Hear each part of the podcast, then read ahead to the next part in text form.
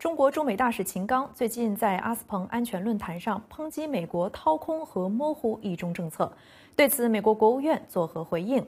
我们现在来连线美国之音驻国务院记者站主任张荣香，荣香你好。平章好，嗯，先请您来回应一下今天人们很关心的一个问题啊，就是在拜登总统新冠检测呈阳性之后，曾经和他近距离接触过的内阁成员是否进行了新冠检测，测试结果如何？那美国国务院对于国务卿布林肯的情况有什么样的说明？美国国务院发言人内德·普莱斯在刚刚不久之前结束的简报会当中呢，表示呢，啊，美国国务卿布林肯最近一次近距离接触了美国总统拜登是在这个星期二。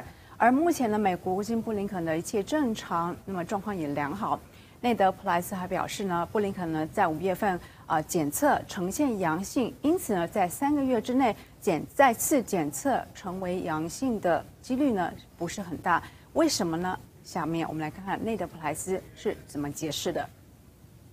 He uh, tested negative. He feels just he he feels just fine. Um, He was last with uh, the president on Tuesday. Um, it is also the case that the secretary uh, tested positive for COVID in May. Uh, that is within the 90 day window, where, according to the CDC, it is unlikely uh, that he would contract COVID due to his combination of immunity from his recent infection uh, as well as the four doses of COVID 19 vaccine that he has received uh, over the past 18 months or so. 那我们再说回到对台政策的问题哈，刚刚我们说到中国的驻美大使秦刚在阿斯彭的论安全论坛上是抨击美国掏空和模糊一中政策，那对此美国国务院有什么样的回应？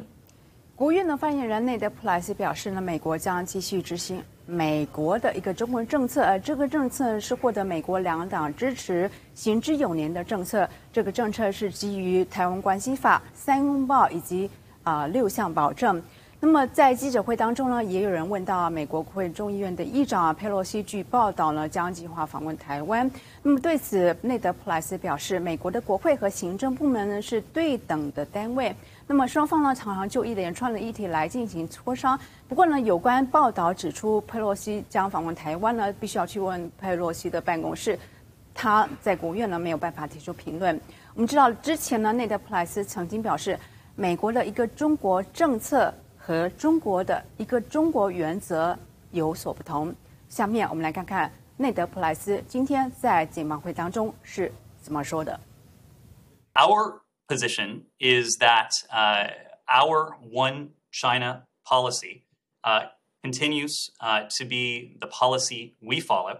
Uh, we are guided, that one China policy, our one China policy, is guided by the Taiwan Relations Act, the three joint uh, communiques, and the six assurances.